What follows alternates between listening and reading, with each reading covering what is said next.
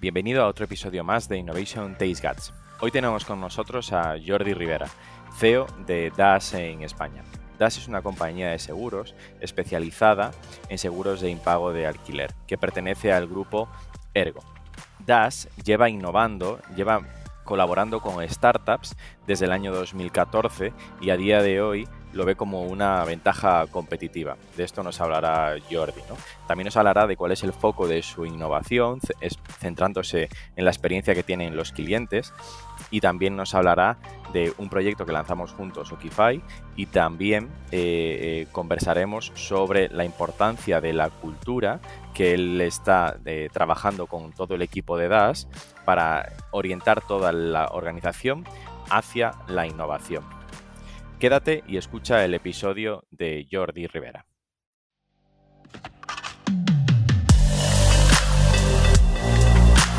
Innovation Takes Guts, un podcast donde hablamos sobre empresas disrumpiendo sus propias industrias, Open Innovation y Corporate Venturing, porque innovar no es para suicidas, no hacerlo sí.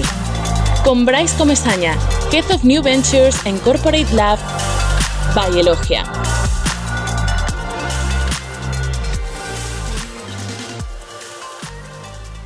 Hola Jordi, ¿qué tal?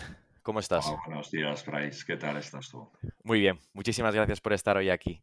Tenemos hoy a, Jordi Rivera en el, podcast Innovation Taste Guts, eh, que es el CEO de, DAS en España.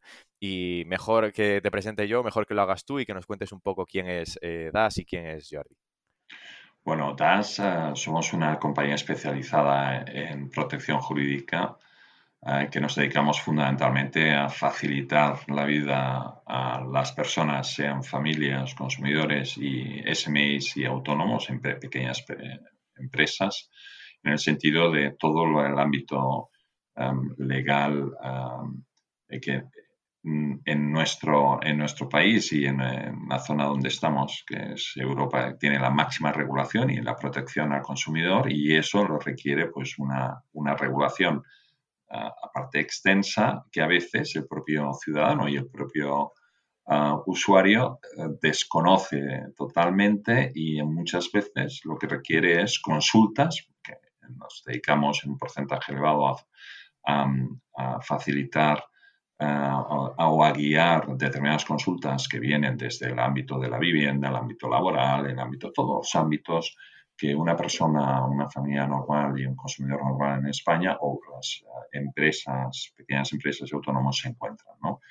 De ahí, eh, a veces eh, lo que en, una vida normal lo que tenemos son conflictos a veces muy, muy concretos, conflictos de baja intensidad que intentamos resolver de forma amistosa. Y en el caso que no podamos llegar de forma amistosa, pues evidentemente tenemos que utilizar la vía judicial, que es la que intentamos evitar, porque al final la vía judicial es mucho tiempo, consume mucho tiempo y al final el cliente no lo ve como una solución. Al final un juez decide y, normalmente la decisión después de un año y medio, dos años, mm, el cliente, aunque sea parcialmente favorable al cliente, ya han pasado dos años eh, y ya. Se olvidó el problema, ¿no? El problema. Por eso que, eh, y ahí vemos eh, diferencias cuando nos encontramos con empresas, normalmente la empresa lo que quiere, oye, busquemos la solución lo más rápidamente posible, no podemos tener este, este problema con este proveedor o con este cliente y buscamos la solución más inmediata.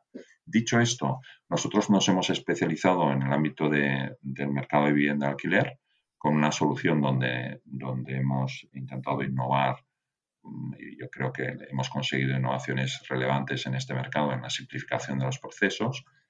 Y eh, nosotros mm, eh, somos miembros, eh, somos parte del grupo Ergo, pero Ergo como empresa de seguros directos en Europa depende de Munich Re, rotando un gran grupo, pero nosotros somos los especialistas en el ámbito, en el ámbito legal.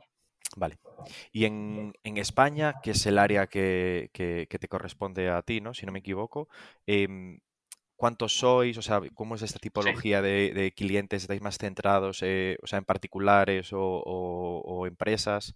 Un poco más por entender, sobre todo, el segmento o, quién es más DAS en, España, ¿no? Para poder luego focalizar más sobre cuando hablemos de, esta parte de innovación, etcétera. Sí, eh, nosotros eh, fundamentalmente, eh, ya los segmentos ya los he comentado, nuestros potenciales clientes, pero sobre todo es importante para entender nuestro modelo de negocio que está soportado en la distribución tradicional a través de, de mediadores de seguros por, en un 60, 65% y en un 35, 60, 60 40, depende de, los años, eh, estamos con ah, partners eh, que son otras compañías donde nosotros les ofrecemos la cobertura add-on o específica en, en, sus ramos principales, como puede ser eh, el seguro el seguro de vivienda, el seguro de comunidades, el de empresas, etcétera. Nosotros la cobertura específica de protección jurídica la, ofrecemos. Seríamos una white level en, ese aspecto. Lo hacemos nosotros como DAS, por lo tanto tenemos clientes que son compañías eh, del sector, tenemos los mediadores, que son los que nos distribuyen ah, tanto a, a clientes eh, finales como familias o como, o como pueden ser las pequeñas y medianas empresas y los autónomos. Dicho esto, nuestra dimensión, eh, somos una, empresa que tenemos las operaciones, somos unos 122, 23 personas.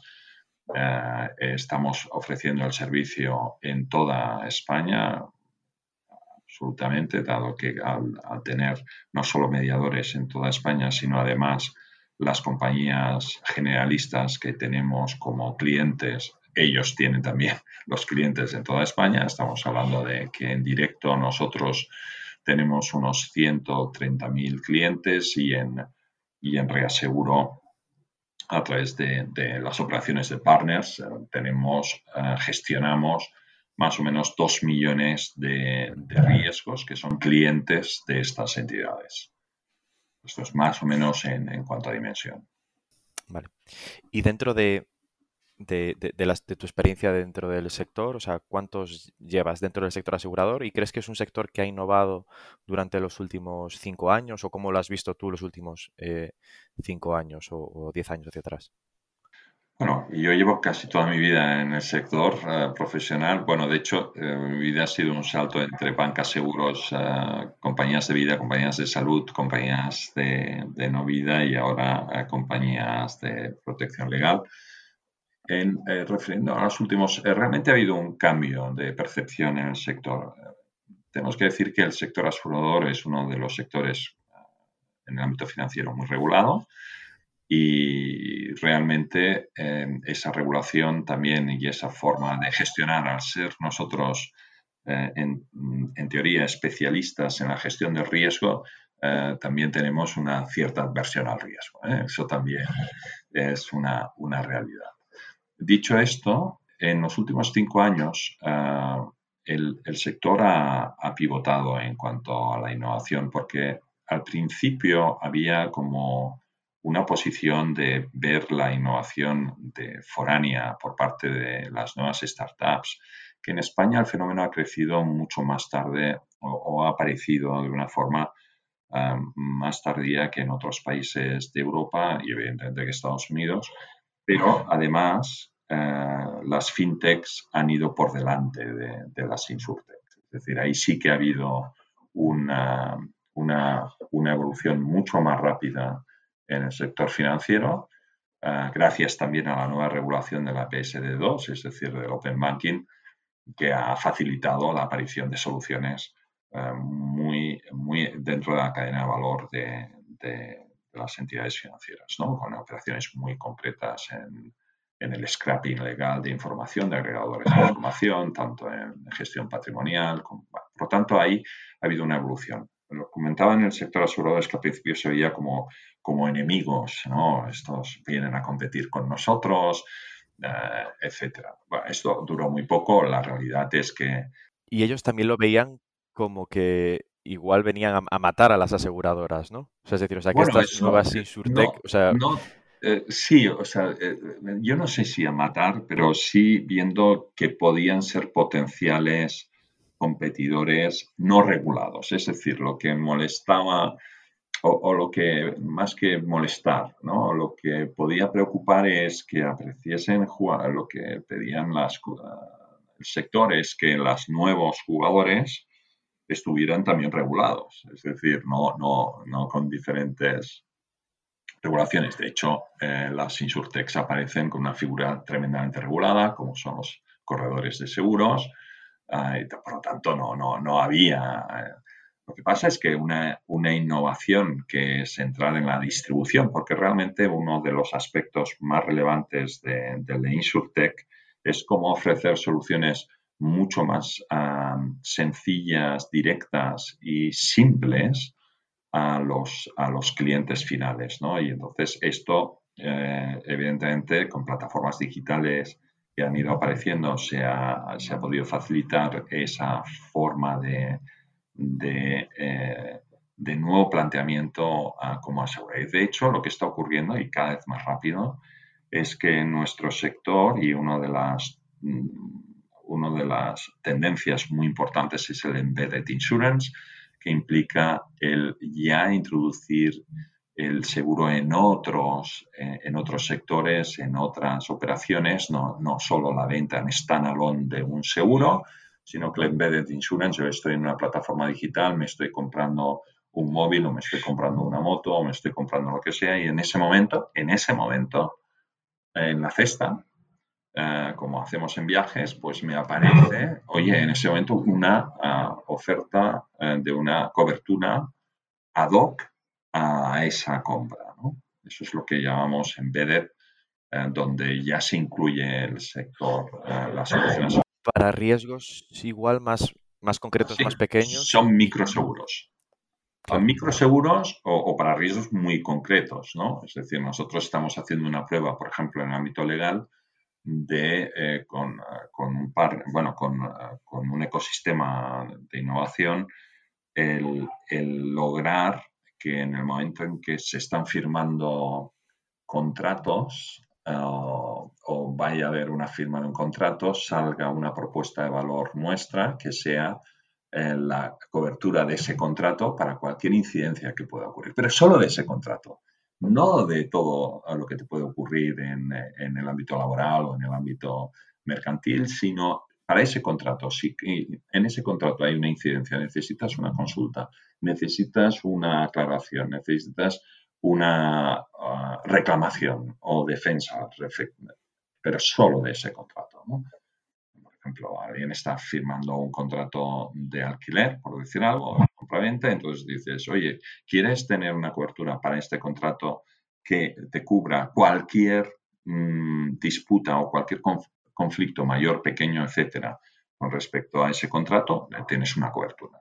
Eso es lo que se llamaría un microinsurance embebido en, en, un proceso donde ya no, no es una venta push como hacíamos a través de corredores o de un call center o de venta o en bancas seguros, sino en una operación normal, ah, donde es el momento de la verdad, donde hay eh, clientes donde puede estar ah, más susceptible. Sí, o sea, y, y aparte ahí, justo en ese momento igual es cuando estás más, o sea, más interesado en proteger ese riesgo, ¿no? O sea, cuando te cambias y acabas de entrar en un alquiler, cuando acabas de hacer una compra-venta y tienes el miedo de, oye, ¿qué va a pasar con este bien que acabo de comprar? ¿Estará, ¿Tendrá algún vicio oculto que no he visto o lo que sea? Pues ahí es cuando eres un, cuando ya llevas seis meses, o sea, pues dices, bueno, pues ahora ya está, ¿no? O sea, ya pasó este, este plazo, pero ahí eres un poco más eh, susceptible de comprarlo. Y cómo, en el caso de esta iniciativa, ¿no? Por ejemplo, o sea, ¿cómo ¿Cómo es el proceso de, nacimiento? O sea, ¿cómo, ¿cómo se organiza todo esto dentro de, DAS? ¿Quién, lo lidera? ¿Cómo pasa un poco más la operación, la táctica ¿no? de, esto?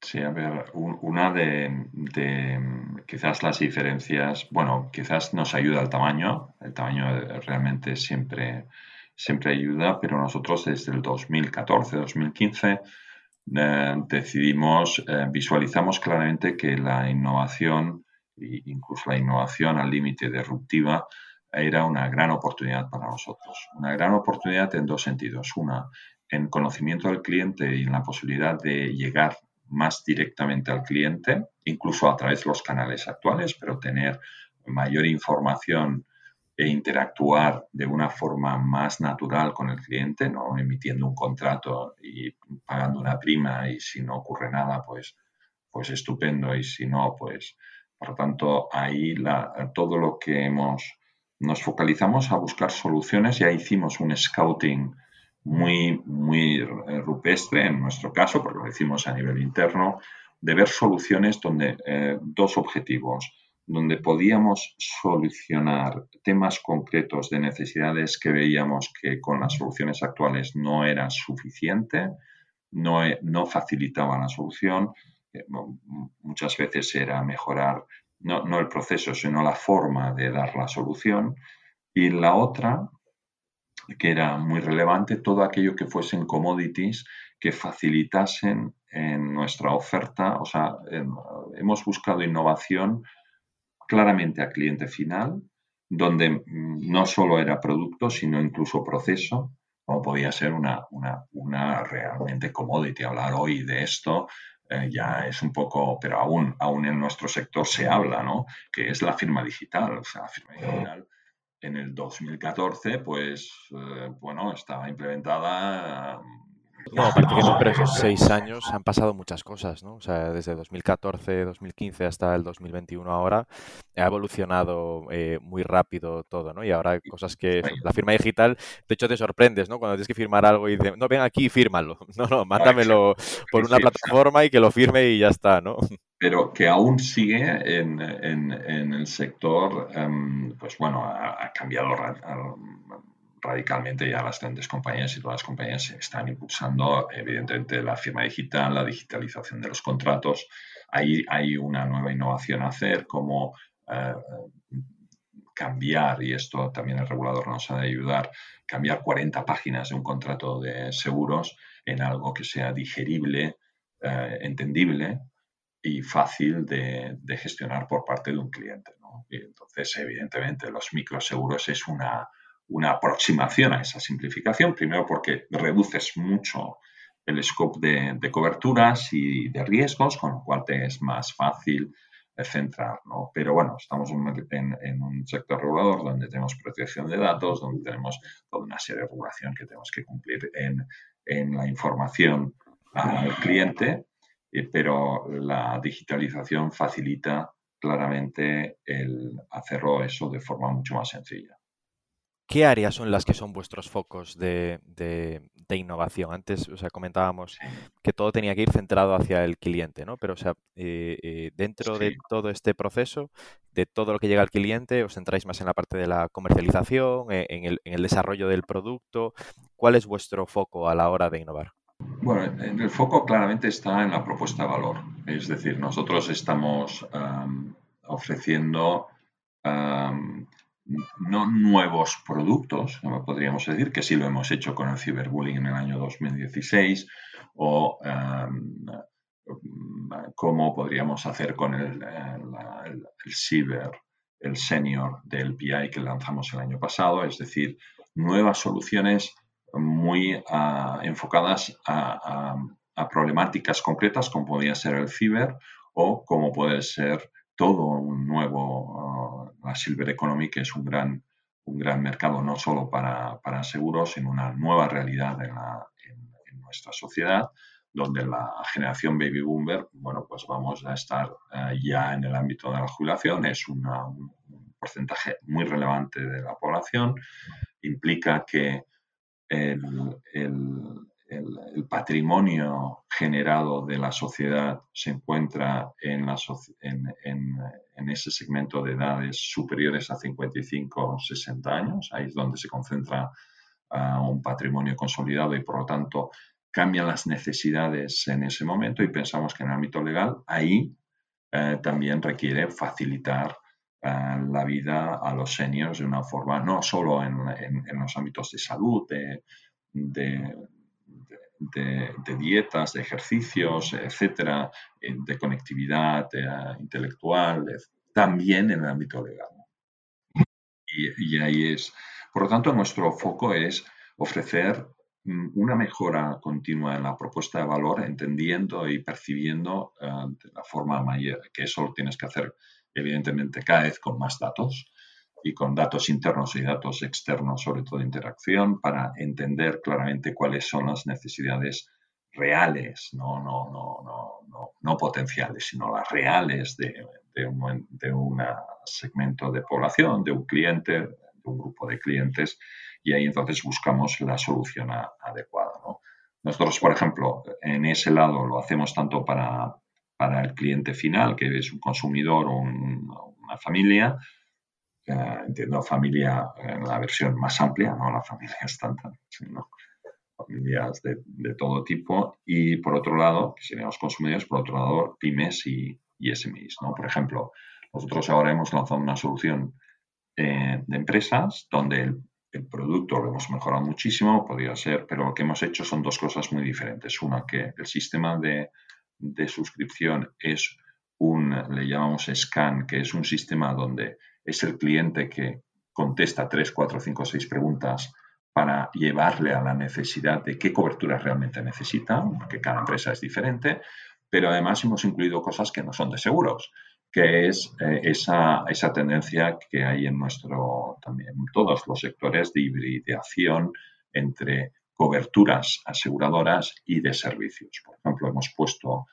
a las pymes la posibilidad de tener acceso todas las ayudas y demás que pueda haber em, de subvenciones, ayudas, los vemos un, todo un, facilitador donde eso es un servicio, no es una cobertura, igual que otros servicios que sí lo metemos como cobertura, que hemos incluido, que es la, que, es un tema importante para tanto autónomos como para pymes, que es la reclamación de, facturas.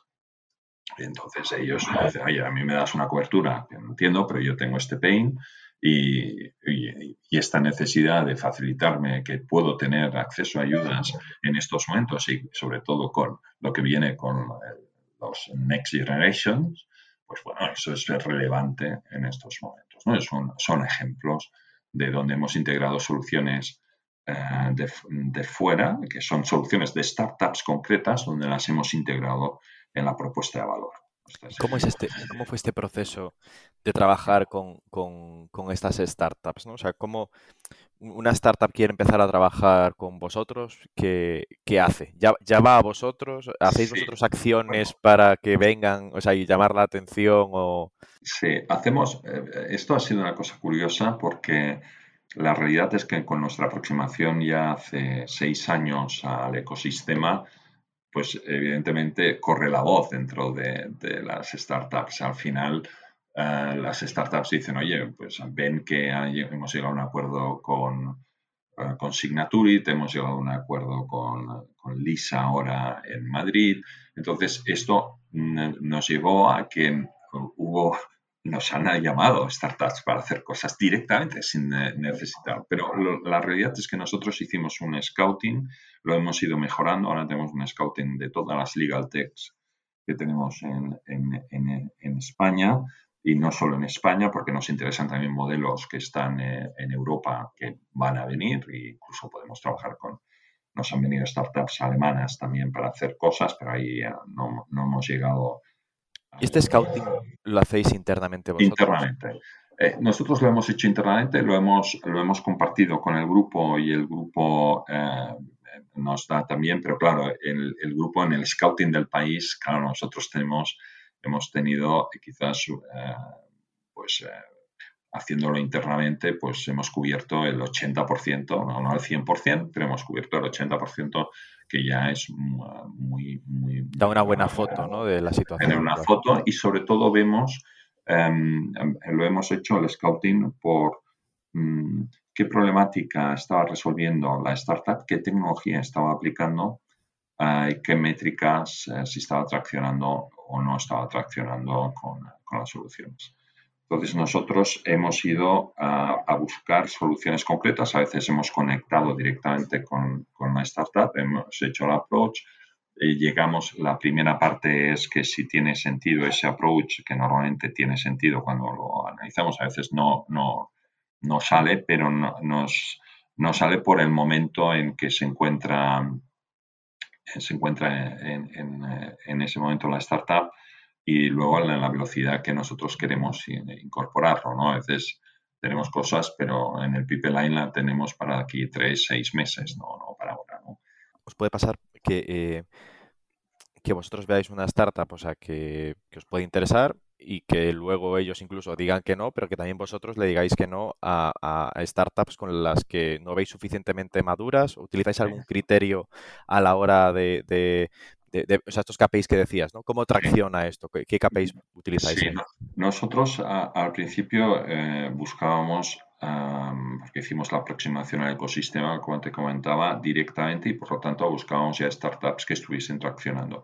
No excesivamente, ¿eh? si no tuviesen ya el producto traccionando, la solución traccionando con una serie de métricas y a nosotros eh, ahí nos etiquetaron las primeras startups como habéis sido la primera corporate que hemos tenido de seguros. Esto nos lo han dicho varias, ¿no? Es decir, oye, em, tenían otros clientes, pero de seguros no tenían, ¿no? Por ejemplo, para decirlo. Ah, por lo tanto, eso es un poco la etiqueta. Nos dimos cuenta que esto estaba bien. Ah, el proceso eh, para nosotros ah, ha ido muy bien porque ha habido cosas que no nos han salido. Nosotros tuvimos una una, muy buena aproximación con un scoring social, ah, con Treity, con, ah, ah, Juan Cartagena, que ha pivotado ahora a otro, a otro proyecto. Y ahí pues teníamos una, una, innovación muy disruptiva porque cuando haces scoring es puramente financiero y no hay un scoring mm, desde el punto de vista más soft, más social. Es decir, tú puedes ver un, uh, un scoring uh, objetivo financiero, pero tú no conoces muy bien, uh, tú puedes saber gente que está ganando muy bien la vida y el scoring le sale perfecto, pero es un mal paga. ¿eh? O sea que no, no, y eso lo, ves por otra faceta. ¿no? Ahí al final, por un proyecto que pasa esto, que se derivó en un proyecto en Australia, pues eh, al final era muy grande ese proyecto, pero le falló ese proyecto, al final la entidad lo dejó y entonces no, nos dejó la startup a, cero casi, ¿no? O sea que eso son riesgos que ocurren, ¿no? Hay cosas que salen porque evidentemente tracciona además el producto y hay otras porque la, la startup incluso ha de pivotar y necesita eh, más gasolina en algún momento y a veces pues la tiene, a veces no. Pero dicho esto, esto fue la primera etapa. La segunda etapa ya eh, lo que eh, buscábamos, empezamos, es que me recuerdo, eh, lo primero eran los hackatones. Ya esto es impresionante, esto ya es muy antiguo, muy antiguo. Luego hicimos la aproximación directa a las startups que nosotros pensábamos que tendríamos, nos ha ido bastante bien en general.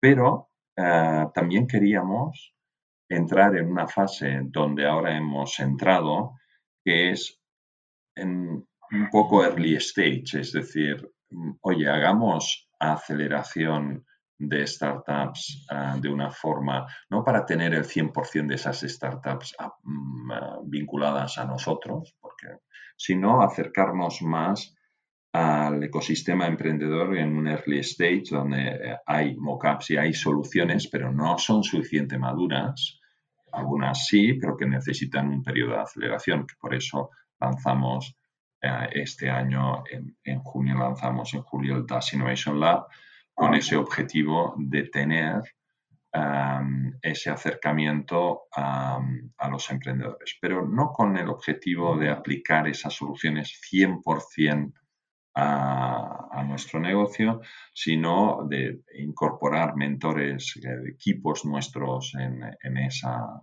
en esa aceleración y por lo tanto el ver, e integrar eh, visiones de emprendedores de fuera con los equipos internos que hacemos, que hacen innovación dentro de la compañía, un poco enriquecer las visiones para temas de legal tech, temas de insurtech o o un poco más para apoyar esas fases de, arranque de estas eh, startups. ¿no?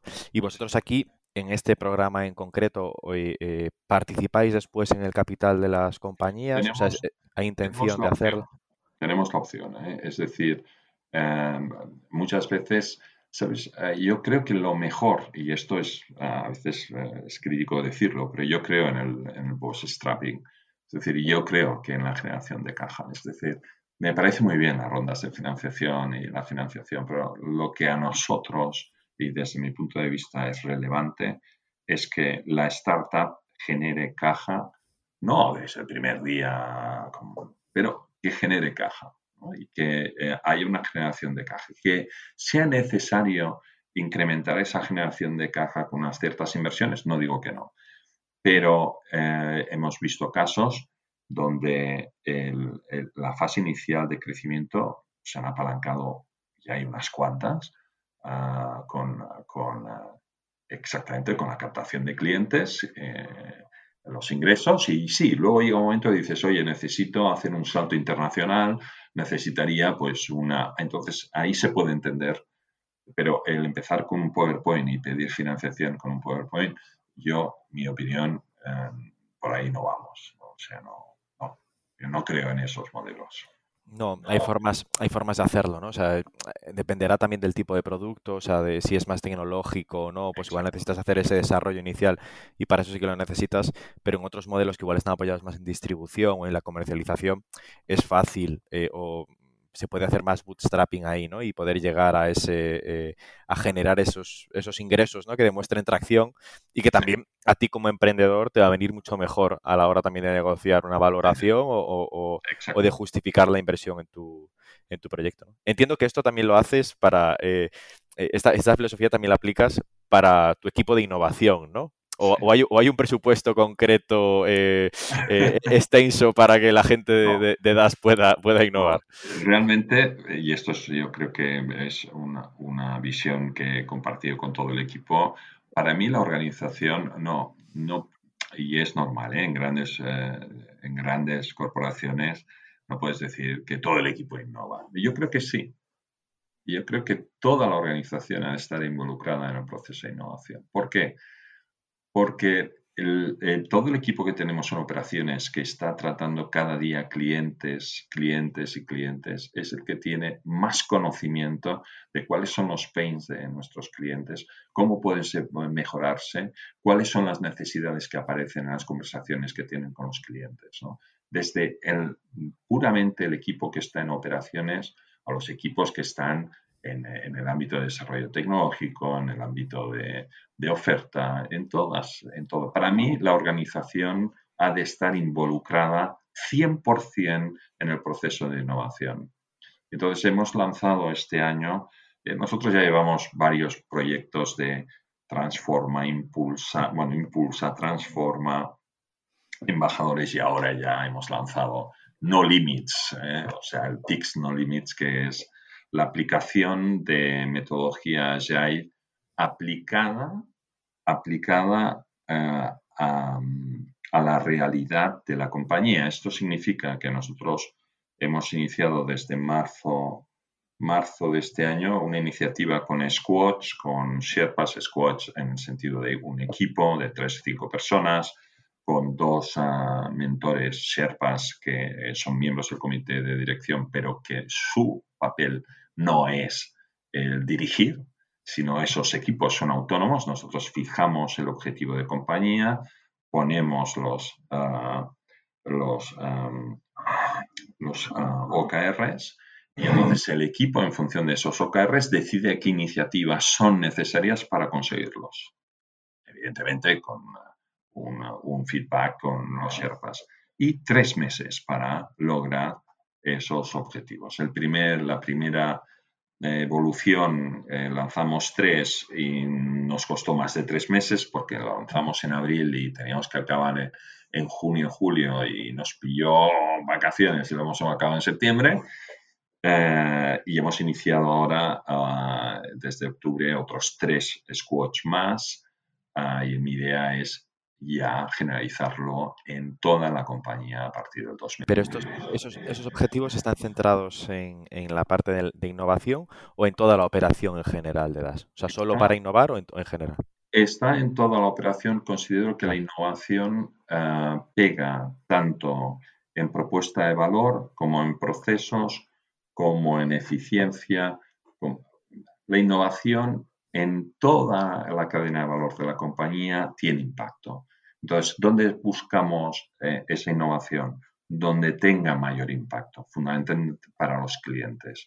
Entonces puede haber propuesta de valor, pero luego el servicio que tenemos que dar, que es la propuesta de valor también, no solo la solución en cuanto a coberturas, etcétera, sino cómo le damos el delivery de ese servicio, también es innovación. Porque si lo podemos digitalizar, si lo podemos facilitar, evidentemente es mucho más, más, más eficiente la operación, mucho más el cliente lo percibe con, eh, con agilidad y por lo tanto con una satisfacción mayor. Súper interesante, porque al final terminas orientando la organización al cliente a, la innovación, pero centrada en, el, cliente. Entonces, o sea, para, eh, eh, para vosotros esta innovación tiene que centrar en el cliente y entiendo que al final el, el, el, OKR este que comentabas va a ser eh, facturación, ¿no? O sea, facturación o... No, hay, hay, hay, varios, ¿no? Es, evidentemente al final tenemos el, top line y el bottom line, pero también para nosotros muy importante es satisfacción del cliente. Es decir, yo creo que hay correlación, y soy firmemente convencido de la correlación de satisfacción de cliente con facturación. Es decir, retenemos más, se nos cae menos la cartera, se nos es, nos es más fácil porque el boca a boca a través de los corredores es, oye, que funcionan muy bien, eh, eh, los clientes los tengo muy contentos, pues por lo tanto creces más. O sea, esto eh, es clarísimo. Pero en el fondo es cómo conquistar al cliente. Si conquisto al cliente, conquisto al, mediador, conquistamos al, canal de distribución eh, y es el cliente el eje. Por lo tanto, es la innovación gira eh, sobre el cliente. Luego, porque incluso decir, no, buscamos eficiencia, pero la eficiencia sí tiene aplicación al cliente. Es decir, esa eficiencia es un proceso que simplifica un servicio o una forma de ofrecer el servicio que estamos prestando. Algo que le molestaba al cliente, ¿no? No algo que nos molestaba a nosotros como compañía, sino que algo que eh, hemos sacado un paso de, la suscripción o una firma en la suscripción o cualquier proceso, o ahora le permitimos pagar con tarjeta, que antes tenía que domiciliarlo, es decir, esas cosas que, mejoren su experiencia de usuario, ¿no? No que sea interna nuestra de, ah, pues ahora hay que hacer un paso menos en la gestión. Exacto. a veces también es necesario, pero para mí eso es una mejora operativa interna, no una innovación eh, vinculada al cliente. O sea, para mí la innovación está pegada al cliente y entonces esa satisfacción con eh, ingresos y con margen es los ejes. Por ejemplo, nosotros estoy, hemos hecho una cosa muy, interesante que es introducir em, inteligencia artificial a través de una startup que nos ha permitido generar eh, algoritmos, eh, modelos eh, de forma espectacular. 70 modelos, que eso requeriría tener no sé cuántos actuarios matemáticos en la compañía, eso es inviable para nuestra dimensión y gracias a la utilización de esta solución hemos podido generar de esos 70 la propia aplicación te ayuda, porque además es transparente, no es una black box, te permite además seleccionar los tres últimos y de los tres últimos tú puedes coger, al final decidir tú este modelo, lo puedes tunear, por lo tanto el algoritmo tú lo puedes ver y como todo necesitas un año para ver eh, cómo la carga de datos, no un año, lo vimos que como hacemos las pruebas, ¿no? Cogimos eh, la base de datos que teníamos en un 70% y entonces eh, sacamos el algoritmo con el otro y nos dio unos resultados espectaculares, ¿eh? espectaculares. Eh, el resultado de la prueba piloto fue que el 4% de las pólizas de alquiler nos daban el 20% de la siniestralidad.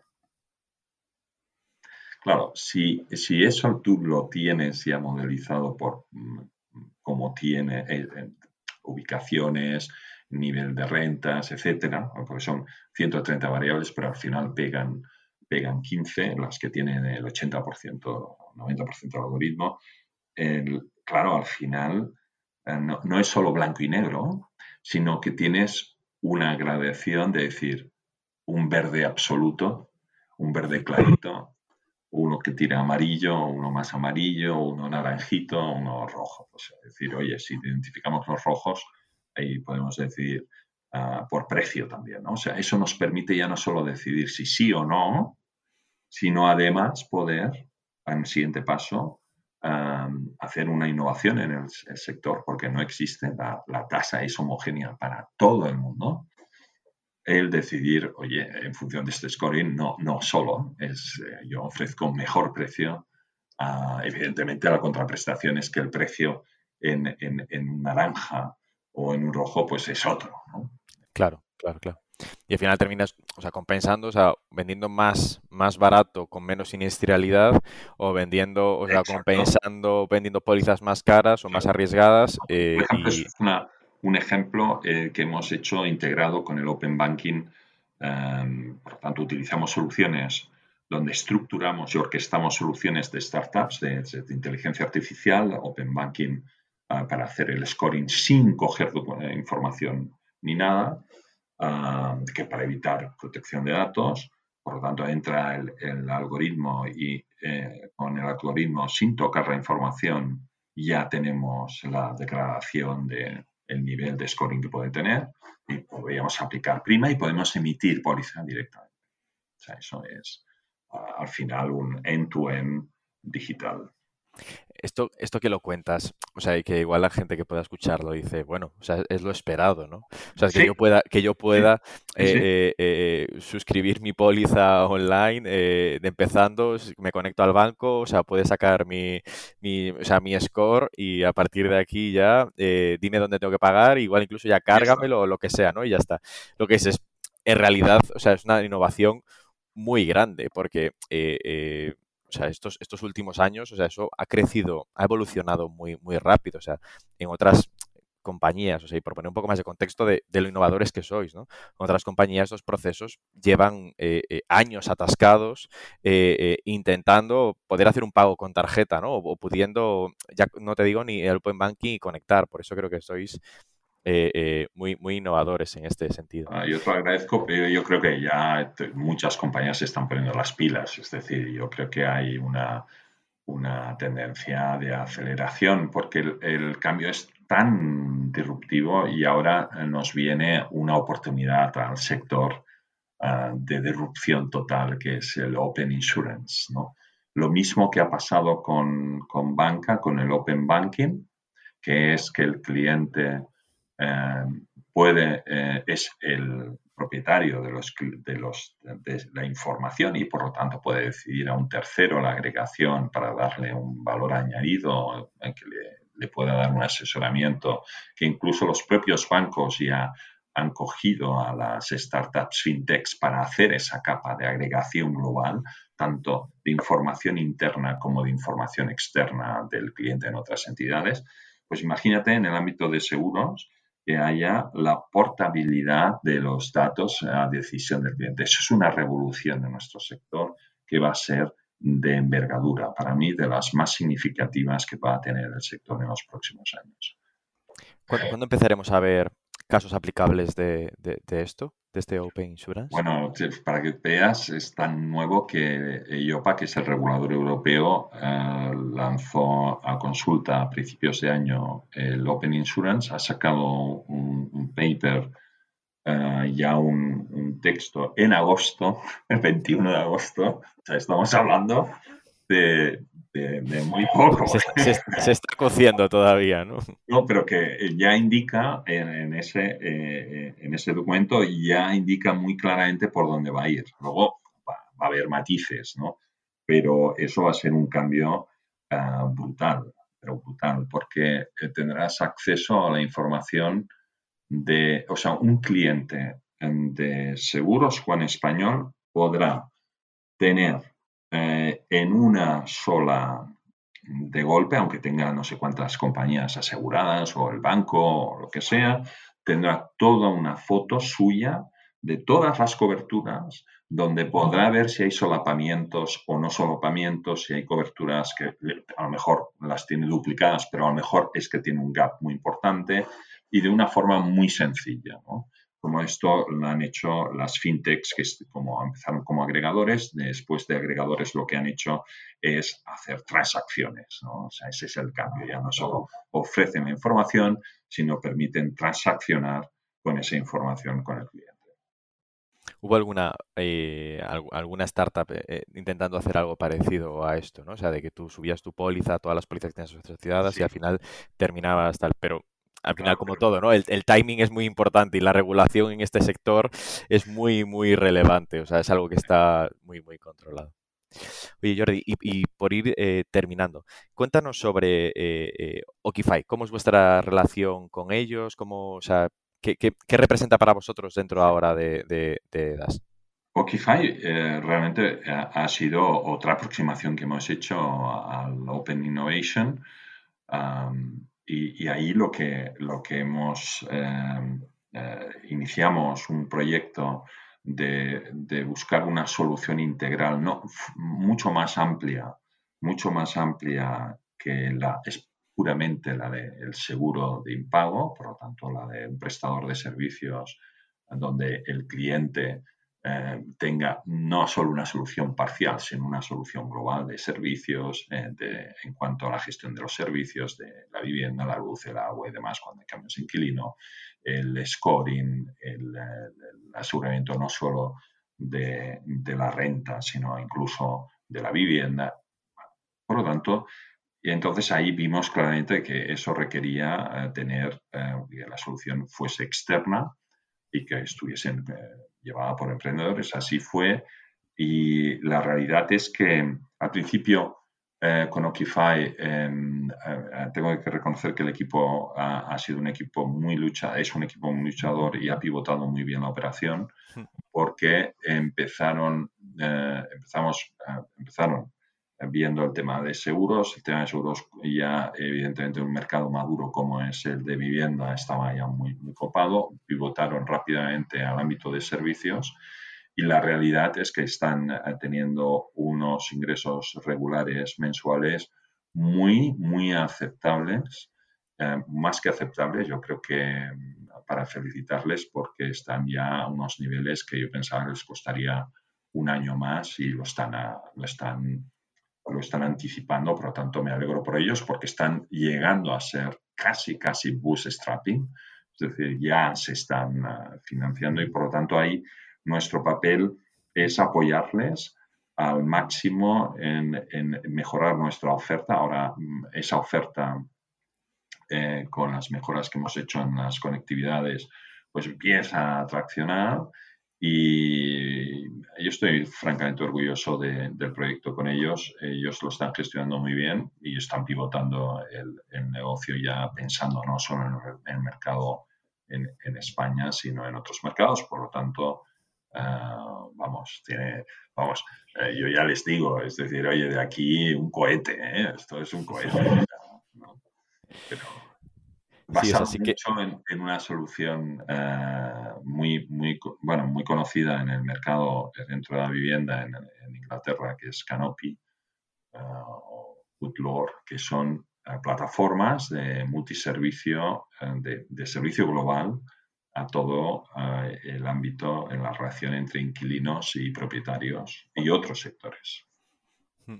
Estaría, eh, eh, eh, estaría bien también saber, o sea, cómo es esta, este, este, proceso de velocidad, ¿no? O sea, de eh, si, si, con ellos es suficientemente rápido en general, o sea, con las startups, eh, eh, está siendo suficientemente rápida la, la, colaboración. lo digo por eso que decías de esta integración. Hemos digitalizado un proceso y ahora vamos a ser capaces de, mejor, de mejorar un poquito, ¿no? esto... un, poco, un poco lógicamente, para ir rápido, pues lógicamente em, arrancamos la operación con ellos a principios, bueno, a finales del año pasado. Eh, al principio pues arrancamos con un sistema muy, muy, muy, muy de aproximación para pocas operaciones, con lo cual no perdamos el tiempo en las integraciones, lo vamos haciendo, pero empezamos, pero, pero al final te das cuenta que las expectativas del cliente eh, es que el cliente quiere ya tener, eh, si ya empieza, quiere tener rápidamente la respuesta, no, no, no. Entonces eso nos creaba, les, creaba un cierto pain y nosotros lo entendimos, aceleramos todo el proceso de integración de plataforma y, al final ahora depende más de la competencia en el mercado. Es decir, tenemos una muy buena solución, ellos tienen muy buen servicio muy servicio y la clave en este mercado es tener eh, esa relación en nuestro mercado. Eh, lógicamente, los APIs tienen una presencia muy importante en las agencias, por lo tanto, el tener mayor número de agencias conectadas a sus soluciones es la línea de crecimiento y es en, eso Oye, pues ya, ya para eh, terminar, ¿Qué, tendría que haber hecho? O sea, decir, esto desde 2014 hasta hoy, ¿qué, cuál es el aprendizaje clave que te llevas y que dices, esto tendría que habérselo dicho al Jordi de, 2014 para que eh, todo hubiésemos ido más rápido? ¿no? Pues el, primero, y, claro, yo creo que es la conclusión definitiva, eh, es que la innovación no puede ir por departamentos ni puede ir por un, eh, aunque el CEO, como en este caso yo mismo, pueda pensar, oye, esto, esto lo veo clarísimo, tienes, eh, que, está muy, que es importante que el CEO apoye la innovación, eso va por delante, pero él lo ha de ser trasladado a toda la organización. No, no, no, no creo que la innovación sea puramente de un departamento, de un ámbito y demás. Lo puedo entender si es para extenderlo luego.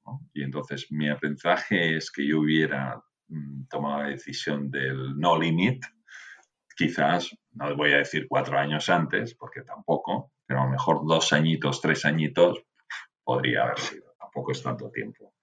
Pero, pero sí, pero sí. O sea, te das cuenta que eh, tienes que eh, realmente la innovación es un cambio cultural relevante. Es decir, no es un proceso, es un cambio de cultura en las organizaciones.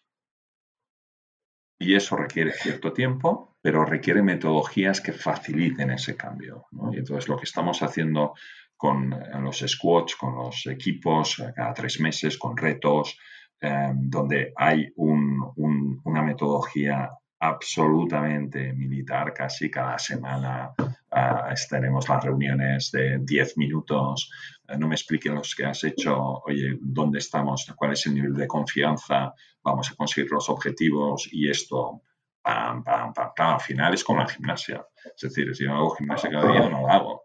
Entonces, eh, la innovación mm, no, no, va a impulsos. Eh, la innovación es una actividad continuada Ah, con objetivos muy claros.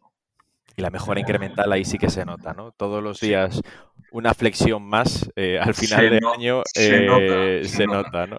Y me quedo con eh, unas cosas que me siento realmente orgulloso es, aparte de los resultados, es que los equipos han visualizado y, y, sobre todo cuando dicen se sienten contentos, te diría que incluso les ha sorprendido visualizar que estaban trabajando en una compañía y que gracias a esta aproximación transversal de toda la compañía conocen a más gente, conocen visiones diferentes y conocen a la compañía eh, o entienden los procesos de la compañía eh, de una que es más complejo que no solo mi actividad en mi área y demás. Por lo tanto, Dos cosas. Uno, eh, los mejores embajadores de, este cambio cultural son los que ya están llevándolo a cabo y son los transmisores de, esa energía y de esa, vamos a decir, em, empoderamiento a los demás, con lo cual lo ven,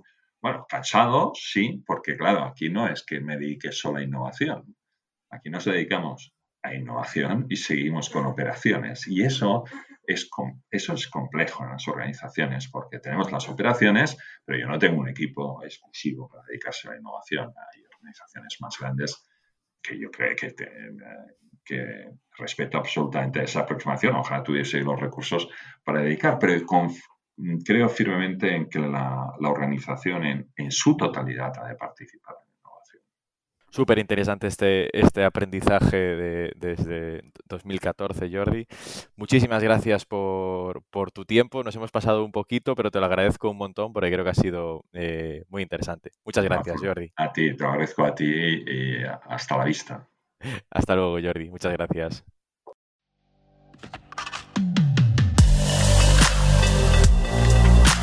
Innovation Takes Guts, un podcast donde hablamos sobre empresas disrumpiendo sus propias industrias, Open Innovation y Corporate Venturing, porque innovar no es para suicidas, no hacerlo sí.